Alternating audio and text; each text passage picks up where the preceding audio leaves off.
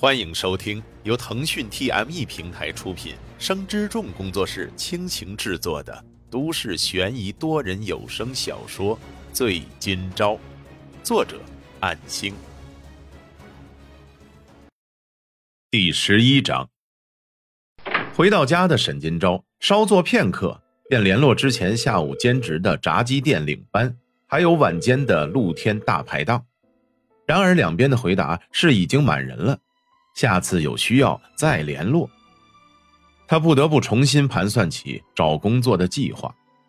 上周六晚上找好的几份工作，也逐个打电话过去问，结果不是没人接，就是已经招满了。他在电脑前忙碌了几个小时，然而却并没有比较合适的工作，要么薪资更低，要么太远，必须坐车过去。眼看都凌晨一点多了。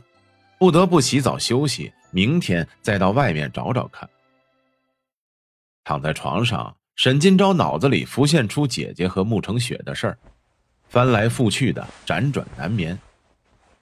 因为这个星期过得比较悠哉，并不会累到一躺下就睡着，所以不经意的又想起藏在公寓顶楼的那两份文件。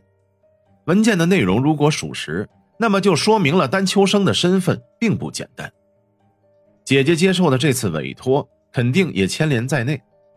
如果文件落入外人手里，一旦被揭发出来，姐姐也逃不开干系的。所以现阶段绝对不能把文件交给任何人。想了解唐明镜的目的也很难，或许是错怪他了吧？他真的是在尽力帮自己。天亮之后，沈金钊重新振作起来。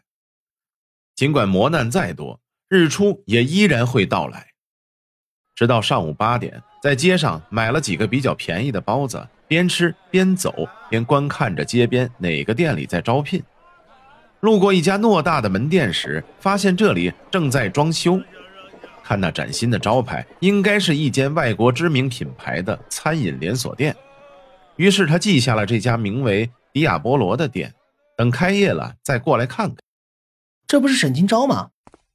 在街边转角遇到身穿篮球运动装的三个青年，其中的一个人说道：“沈金钊站定，发现是同班毕业之前班里的同学。这三人平时形影不离，称兄道弟的。刚才说话的是三人之中排老二的石杰，也算是比较熟悉。”沈金钊装作若无其事的说道：“石杰，怎么那么有空啊？打球呢？”石杰把手上的篮球顶在食指转了转，说道：“是啊，现在球场被一群老大爷老奶奶占着呢，等空出来呢，你要不要一起？”虽然有些心动，毕竟之前偶尔也会一起打球，然而却不能忘记今天要做的事情。于是他婉拒了石杰的邀请，刚想离开，另一个叫做伟华的同学上前，手搭在沈金钊的肩膀上，说道。听说你把慕成雪给撞了，还死了个人。前几天听隔壁班的人提到，莫金尊还在找人想做点什么，你们怎么回事？听到这里，沈金钊心情有些低落，然而已经被传开了，只能承受同学们的怀疑。于是他回答道：“差不多是这样吧。这件事挺巧的，一时半会儿说不清楚。我还有事。”韦华还想纠缠。被三人之中的大哥李东制止住，沈金钊微笑点头示意，感谢着，然后离开。直到沈金钊走远，李东开口说道：“卷进意外的死者是隔壁班傅金奇的大哥，沈金钊这件事和几个同学都有牵扯，确实比较复杂。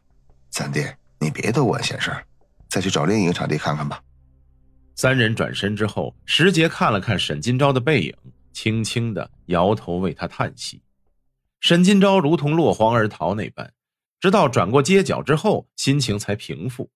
想不到在同学圈子里都已经传开了，如果手机还在身边的话，肯定会被不同的电话、短信给骚扰吧。毕竟好奇八卦的同学不在少数。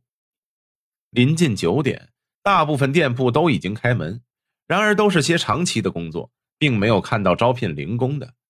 上个星期在网上还能看到不少的，怎么突然就找不到了呢？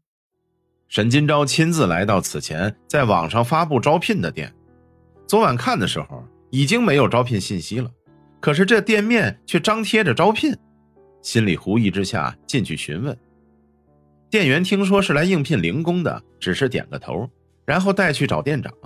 当沈金钊把身份证交给对方之后，对方挑挑眉，然后笑着说了些客气话，闲聊了片刻。店长说道：“嗯，挺好的。那么你回去等我消息吧，因为已经有人提前电话预约了。录取的话，我们会电话联系你的。”沈金钊只能暗叹自己来晚了。也没有多做逗留，就已离开，继续前往下一个地点。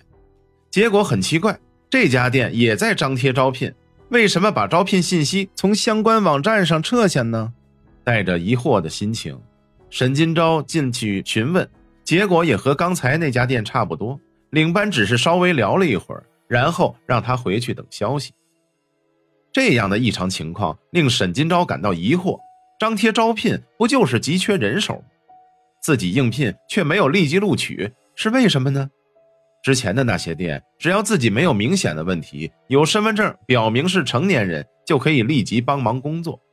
这些都是为了方便暑假的学生找外快的呀，为什么会这么奇怪？沈金钊怀着疑惑的心情，步行走到了更远的城区，来到了心里默默记住的又一家店。然而这次刚刚递过身份证，因为繁忙。那老板看了一眼名字，连客套话都没说，就拒绝了应聘。从店里出来以后，沈金钊用姐姐的手机看了一眼之前看到招聘信息的网站，这几家店都不在上面了。然而却能看出他们还是急缺人手的。这样的话，已经可以看出问题了。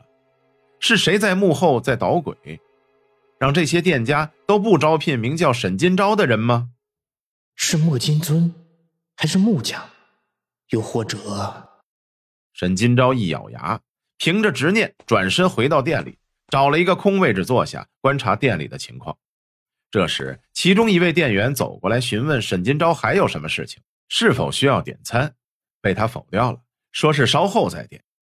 由于现在是上午十一点多，还没到午饭最忙的时候，可就算如此，进来歇歇脚、准备点餐的客人也越来越多。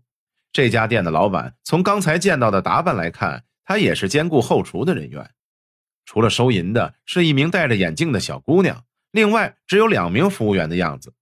然而这家店起码有二十桌，只有这两名流动店员显然是不够的。自己是符合条件的，就算是这种情况，也没有录用主动上门应聘的他，这里面绝对有问题。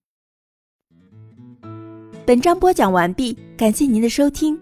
若您喜欢，就请动动手指分享和订阅吧，谢谢。